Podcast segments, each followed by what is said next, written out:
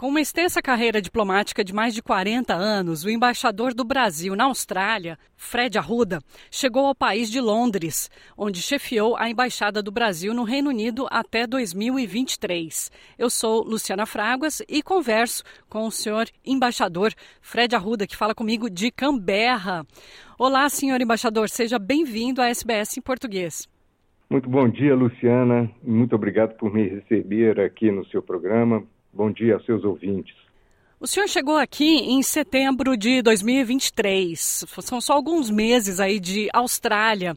Mas quais são as suas primeiras impressões da, da nossa comunidade aqui no país, aqui na Austrália?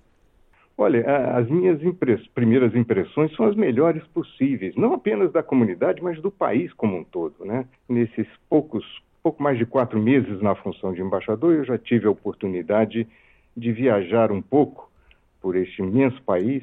Fui a Melbourne, Sydney, Brisbane e já conheci muita gente, muito, muita gente da comunidade brasileira, interlocutores do governo, é, gente da comunidade científica australiana, comunidade empresarial, e sendo em todos esses momentos muito bem recebido, muito bem acolhido. Você sabe, é, Luciana, que, como você mencionou na sua introdução, que meu último posto é, foi o de embaixador em Londres, onde o chefe de Estado é o mesmo, a, o idioma é o mesmo, até o comércio é muito semelhante.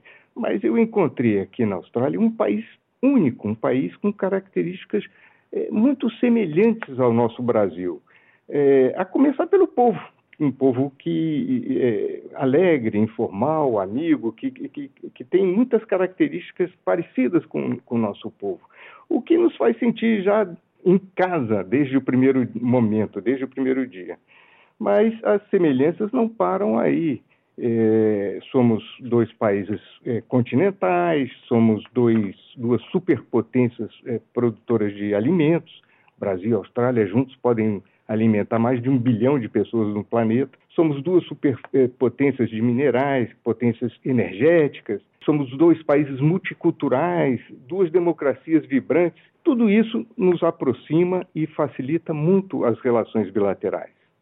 Nós também somos um grande exportador de estudantes internacionais para a Austrália apesar de ainda perdermos para o Canadá e agora a Irlanda.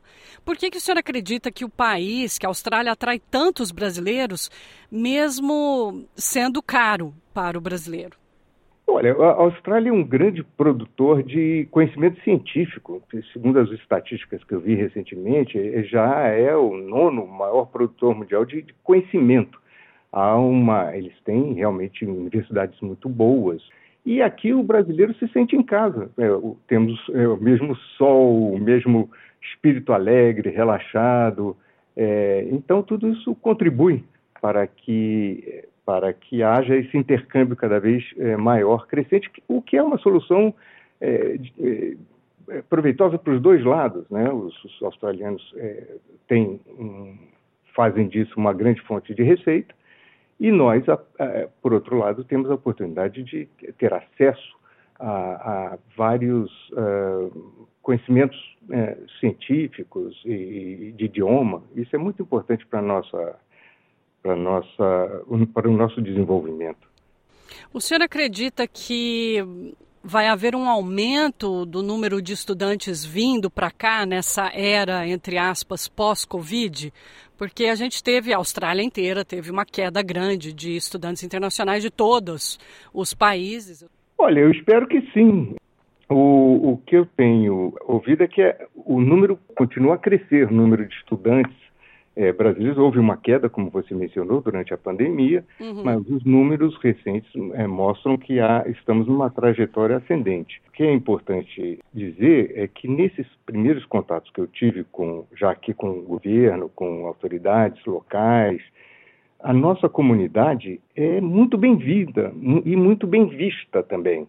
É, é uma comunidade que, nas palavras dos meus interlocutores, é uma comunidade ordeira, trabalhadora, com nível intelectual e técnico é, é, até maior do que a média australiana. Um dado que me deram aqui foi de que cerca de 60% dos brasileiros aqui na Austrália já têm nível superior, o que é um, uma média até superior ao, ao, à média australiana.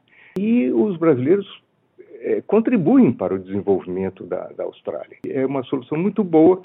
Como eu te disse, as nossas relações bilaterais são muito boas, são muito, é, é como dizemos em linguagem diplomática, não, não temos qualquer irritante, sempre uma agenda positiva, com amplas oportunidades a serem ainda exploradas. Né? O desafio que nós temos é saber como elevar essa relação a um patamar é, maior. E isso passa pela presença da comunidade brasileira aqui. Você sabe, Luciana, que o sonho de qualquer embaixador é que a relação com o país em que ele é embaixador seja menos intensiva em governos, em governo, em ações governamentais e mais people to people, business to business.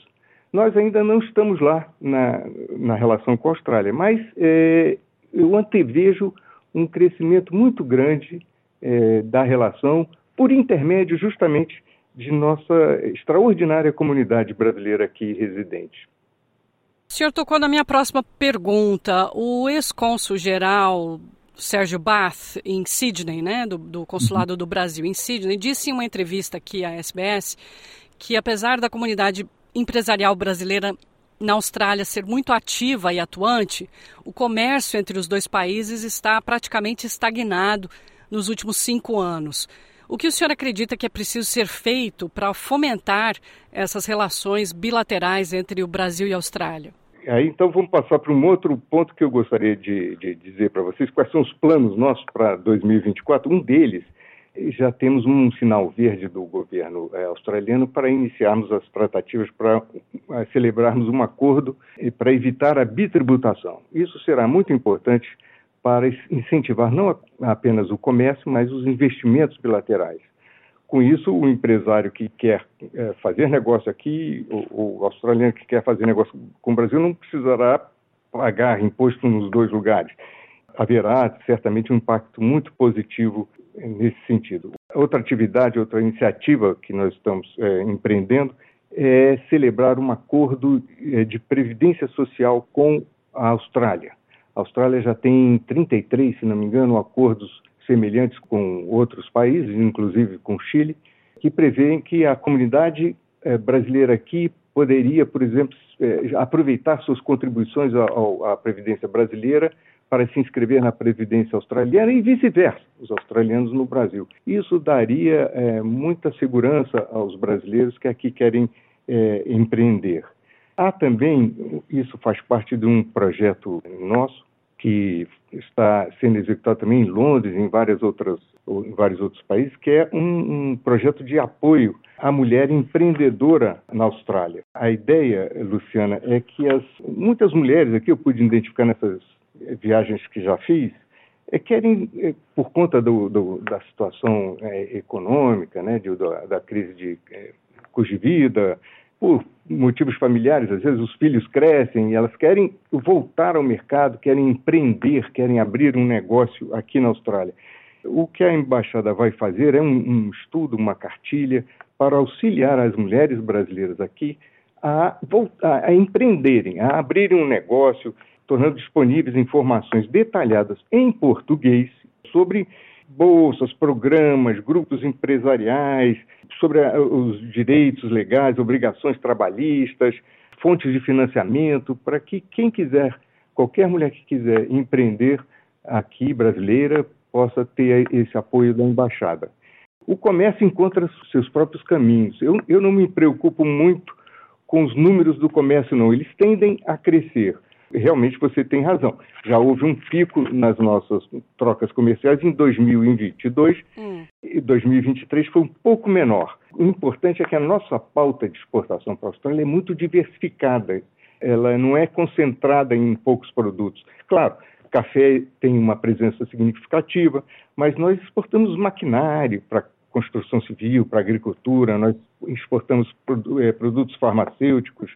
Até aviões. Até aviões, é. até aviões. Já há quase uma centena Embraer. de aviões da Embraer voando aqui nos céus é, australianos. E, e do outro lado, os australianos têm uma pauta muito concentrada em dois produtos, que, que são o carvão e o alumínio. Esses dois produtos respondem por 90% da, das exportações australianas ao Brasil. Ou seja, há um sentimento em, em Brasília, um sentimento aqui em, em Canberra de que nós podemos fazer muito mais e fazer melhor para expandir o comércio. No 7 de setembro, eu tive a, a honra de receber aqui no nosso 7 de setembro, o, na nossa recepção, celebração nosso, a nossa independência, o ministro do, do Comércio da Austrália. Não é um fato trivial, não é sempre que um ministro visita uma embaixada. E ele veio e fez um discurso que assinalou muito a disposição australiana de incrementar o comércio com o nosso país. Como eu te disse, eu acho que um passo inicial será é, essa celebração desse acordo para evitar a bitributação. Isso terá um impacto muito bom nos investimentos recíprocos e também no comércio é, bilateral. Eu entrevistei, inclusive, vários embaixadores no passado sobre o visto Work and Holiday, o visto do trabalho e férias, que permite que o portador viaje e trabalhe na Austrália e agora também é oferecido ao Brasil. Há planos do Brasil tentar, junto às autoridades australianas, aumentar o número atual de vagas, que está em 500? Sim, em princípio, sim. Esse foi um, uma ótima conquista do, do, meu predecessor aqui, o embaixador Maurício Lírio, que voltou ao Brasil para ser o nosso vice-ministro de Economia e Comércio no Itamaraty. Esse acordo é recente, precisamos ver como é que ele vai ser a implementação dele para depois pensarmos em expandir mas se houver uma, acredito que haja uma, uma demanda, certamente estará sempre na nossa pauta de, de conversas com, com os australianos. Mas foi uma ótima conquista. Como eu espero que também esse, a possibilidade de um acordo de previdência social entre os dois países também seja é, implementado, de preferência no meu, no meu mandato aqui como embaixador. Normalmente é assim, quer dizer, um brasileiro que vem como estudante e acaba se estabelecendo aqui, ou então um, um outro profissional que venha, é, pode ter contribuído durante anos para a Previdência é, brasileira, 10 anos, vamos supor, e depois queira se estabelecer aqui, para de pagar no Brasil e não, não tem o acesso imediato à Previdência local, porque também é preciso alguns anos para você regularizar sua situação, ter sua, sua, sua residência, depois cidadania. O que a gente espera é que essa contagem feita de forma a beneficiar os brasileiros que tomam esse, esse rumo, né? Porque eles podem ter contribuído lá no Brasil, não deram seguimento ao pagamento no Brasil. Enfim, são, são, são coisas para pequenas iniciativas que podem proteger um pouco a nossa comunidade aqui. O governo Lula reverteu a decisão do ex-presidente Bolsonaro de emitir vistos de turistas para os australianos que visitam o Brasil em férias ou negócios. Qual a sua uhum. opinião sobre essa decisão? O senhor acredita que isso vai prejudicar o turismo australiano no Brasil? Não, a Austrália tem um sistema que é, é, é baseado no, em, em, vistos. Eles cobram vistos de todo mundo. Nós é, eliminamos essa exigência durante um período, na esperança de que pudéssemos reverter é, do lado australiano, é, enfim, é, termos a reciprocidade no tratamento. Mas compreendemos perfeitamente que, que o sistema australiano é baseado em vistos. Então, houve a decisão do nosso governo de retomar a exigência. Estamos implementando com todo cuidado, com, é, de forma que seja um sistema é, de vistos eletrônicos práticos. Inclusive, serão concedidos vistos por 10 anos, com múltiplas entradas. E, recentemente, adiamos essa, essa a entrada em vigor para 10 de abril, para dar exatamente tempo a que todo o sistema seja bem é, testado. Não acredito que a exigência de visto vá atrapalhar quer o comércio, quer o turismo dos dois lados. Mais outro assunto que também é de interesse à nossa comunidade aqui são os voos Austrália, Brasil, voos mais diretos. Os voos diretos Sydney-São Paulo, Sydney-Rio de Janeiro, Melbourne-São Paulo, Melbourne-Rio de Janeiro estão na sua pauta de trabalho para esse ano? Sempre estão. Esse é o maior desafio de qualquer embaixador no Brasil Sim. e qualquer embaixador da Austrália, eh, de, de, embaixador do Brasil aqui na Austrália e de, de, embaixador da Austrália no Brasil. É como encurtar essa distância, né? Porque afinal de contas nós temos, como eu disse, uma relação muito boa, muito fluida, muito livre de, de irritantes mas nós estamos muito distantes. Como encurtar essa distância é o desafio. Agora é uma questão comercial, uma questão de, de sensibilizar as empresas para o mercado que existe, para que elas coloquem mais voos à disposição para a ligação dos dois países. Está no meu, na minha lista de tarefas aqui fazer algumas visitas às administrações dos aeroportos de Melbourne, de Brisbane, para sensibilizá-los a, a, oferecer mais atrativos a aquelas empresas, outras que ainda não utilizam essa ligação, porque a concorrência sempre traz mais utilidade né, para o consumidor. Né, para o brasileiro, pode reduzir tarifas, pode haver maior número de ligações. Há uma barreira naturalmente técnica, né? Nós queríamos um voo direto, mas os aviões ainda não fazem, eh, poucos aviões fazem esse voo direto de Melbourne para São Paulo, São Paulo, Sydney ou, Rio, enfim, terá sempre que haver uma escala aqui ou, ou acolá. Mas está sim no meu radar, pretendo é, sensibilizar a, a, as empresas no Brasil e aqui de que há mercado, e um mercado muito em crescimento, né? Há muita, muita oportunidade é, de crescimento. Mas do ponto de vista governamental, o que nós é, tínhamos que fazer já foi feito, que é celebrar esse acordo é, que faculta os dois países a utilizarem rotas nos dois sentidos. Perfeito. O senhor já citou aí algumas, uh, alguns planos da embaixada para os anos a seguir, para o ano de 2024. Mais algum projeto que o senhor gostaria de citar? Se você me permitir, eu, eu citaria mais um ou dois aqui que me impressionam muito, quer dizer, quer dizer eu acho que vão ser muito importantes para eh, incrementar a relação bilateral. Um, um, um projeto de, de encontro da diáspora científica brasileira aqui na Austrália nós identificamos, nessas viagens que eu fui, encontro sempre professores, pesquisadores brasileiros em várias universidades, em vários centros de pesquisa, enfim, aqui na Austrália. E eu queria tentar conectá-los. Foi uma experiência muito exitosa que eu tive lá em Londres. Você sabe que Londres também é um centro muito grande de produção de conhecimento, e eu consegui reunir um grupo muito grande de pesquisadores brasileiros que faziam pesquisas de ponta e nenhum, às vezes um não conhecia o outro, não, não sabia o que, que um estava fazendo e o outro também. Quando veio a pandemia, nós pudemos rapidamente identificar, por exemplo, que tinha um grupo de brasileiros é, fazendo pesquisas de ponta na Universidade de Oxford, no desenvolvimento daquela vacina da, da, da AstraZeneca e da Oxford, que salvou muitas vidas, né? Então, foi exatamente um trabalho da, da embaixada de agregar é, a comunidade, a diáspora científica, que proporcionou imediatamente é, é, essa colaboração que salvou vidas, Luciana. Isso eu, eu me sinto uhum. muito feliz com, com essa iniciativa. Então, eu, eu, pretendo aqui fazer enfim, uma, uma, iniciativa um pouco semelhante, porque são muitos os, os cientistas que aqui pesquisam e, e, realizam pesquisas de ponto.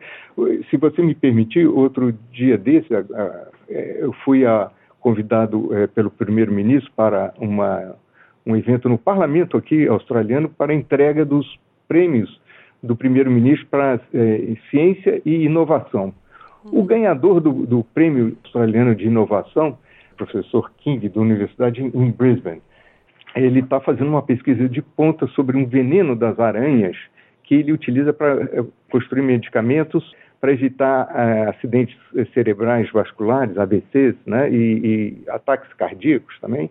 E ele me disse, embaixador, eu vou todo ano ao Brasil, ao Butantan, e tenho na minha equipe diversos pesquisadores brasileiros trabalhando comigo nesse, nessa pesquisa, o que me deixou extremamente honrado, sensibilizado e, e vejo que há um amplo é, campo para expandir um pouco essa cooperação no, no plano da ciência e da tecnologia entre os dois países. Então, é, é quer dizer, é, sucintamente, eu acho que esses são meus projetos mais é, importantes para esse próximo ano, que será um ano, viu, Luciana, muito importante, porque o Brasil começou a presidir o G20, o grupo das 20 maiores uhum. economias do mundo e isso permitirá uma ampla troca de delegações, de visitas. Nós estamos aguardando a visita da chanceler Penny Wong ao Brasil, agora no início do ano, e nesse meio tempo várias outras visitas de pontuais, de delegações. Isso tudo faz com que a, a relação fique mais densa, que a gente se torne mais relevantes um para o outro, mais importantes um para o outro, e nos conheçamos melhor. Agora, muito recentemente, teve aqui uma delegação da, da nossa Agência Nacional de Águas. O Brasil tem abundância de, de água, a Austrália tem um problema hídrico conhecido, mas tem uma experiência extraordinária na bacia de Murray-Darling, por exemplo, que nós podemos, em conversas, em visitas, eh, aproveitar muito do, do, do, Ninguém precisa reinventar a roda todo dia, né? Nós precisamos, precisamos sim conversar bastante, trocar experiências. E essas, essas visitas recíprocas são muito importantes para exatamente encurtar essa distância. É mais um jeito, não é apenas o avião, as visitas, incrementar as visitas recíprocas de instituições. Agora vai o Brasil, o presidente, o presidente da Suprema Corte aqui australiana. Sem dúvida, eu acho que os países têm muito a aprender um com o outro. Para ir terminando a nossa entrevista, senhor embaixador Fred Arruda, eu abri a nossa conversa falando dos seus 40 anos de carreira uma vida diplomática que, conforme eu fui pesquisando para fazer essa entrevista, daria um verdadeiro livro. O senhor encontrou a Rainha Elizabeth II, Nelson Mandela, foi cônsul geral em Nova York, fez parte do cenário político brasileiro e em Londres, por exemplo, o seu nome apareceu muito na mídia porque o senhor participou de dois eventos de imensa repercussão no Brasil e no mundo que os nossos ouvintes podem não estar conectando os pontos, né? Um deles foi a visita do ex-presidente Bolsonaro e sua esposa Michele a Londres, por ocasião do falecimento da rainha Elizabeth II.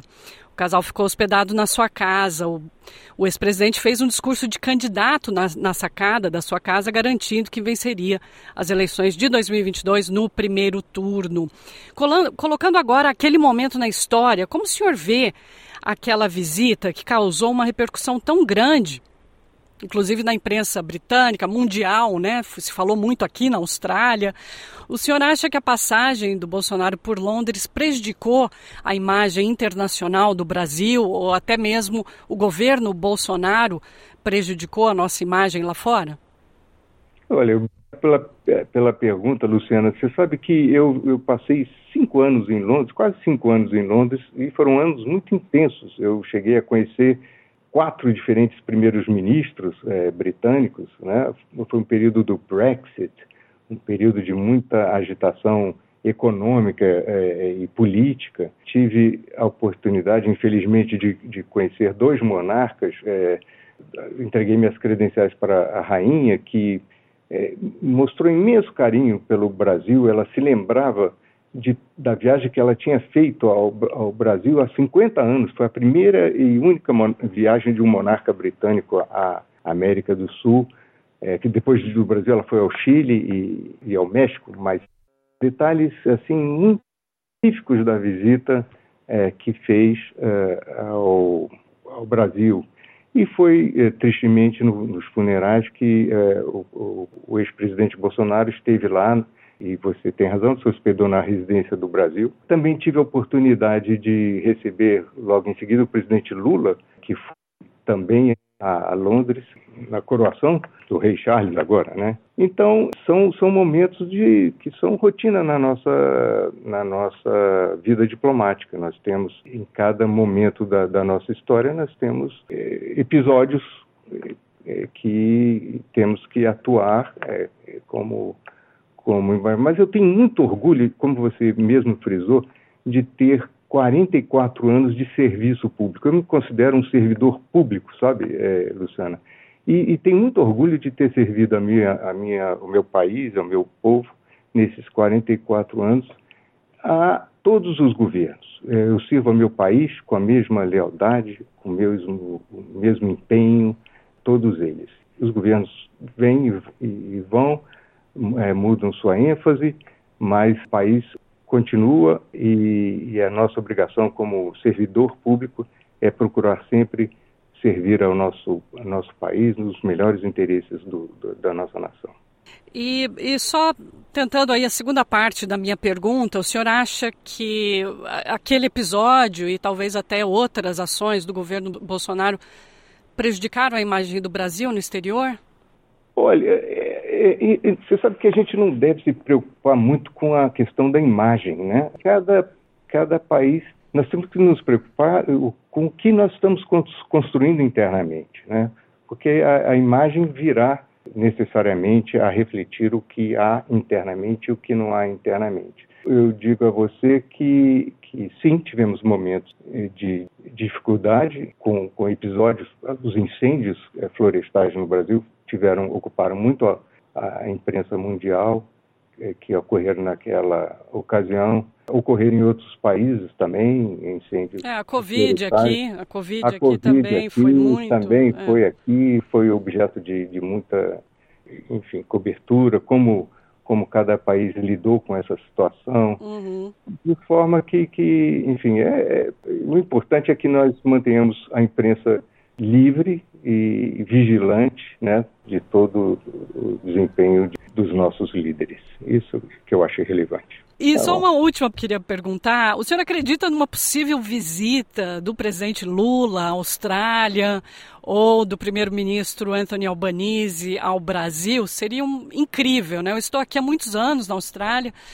Esses dois chefes de Estado nunca foram um, um ao, ao, outro é, país. É verdade. Não, certamente é. estamos aguardando, porque o, o, a cúpula do G20 será realizada em novembro desse ano no Brasil. Então, estamos aguardando, sim, a, a, será um momento para que a gente possa apresentar algumas deliverables, como a gente chama na linguagem diplomática, né? Além disso, no ano que vem, nós faremos bodas de 80 anos de estabelecimento das relações diplomáticas entre os dois países. E a vinda do presidente Lula à, à Austrália seria um sonho. É, para isso que trabalhamos, para isso que estamos aqui é, pavimentando o caminho para que ele venha. Você veja bem, um presidente tem que cumprir uma agenda extraordinária, enorme, né, de, uhum. de, de, compromissos diplomáticos obrigatórios. Tem que ir à ONU, tem que ir é, os, inúmeros grupos políticos de Mercosul, BRICS. Então, é, e além disso tem que governar, né? Tem que a agenda de um presidente é sempre muito cheia. Espero que a gente possa construir essa, essa, essa densidade na relação, coroá-la com uma visita do presidente Lula. Mas, eh, no momento, o que temos no radar mais de, de curto prazo é, é a ida do, do primeiro-ministro ao Brasil para a cúpula do G20 em novembro. Senhor embaixador do Brasil na Austrália, Fred Arruda, muito obrigada pela sua disponibilidade de falar com a gente hoje, de ter explicado esses projetos importantes para a nossa comunidade. Muito obrigado a você, Luciana. E temos mais assuntos para tratar depois. Esqueci de mencionar que o Brasil vai hospedar a COP em Belém. Isso será também um. E em seguida, a Austrália almeja né, sediar aqui a COP seguinte. Então, é nessa área de meio ambiente que o Brasil tem um conhecimento extraordinário, uma atuação extraordinária. Será também mais um item na pauta bilateral aí importante. Se Deus quiser, se você me permitir, estarei sempre às ordens aqui para conversar com você sobre esses assuntos.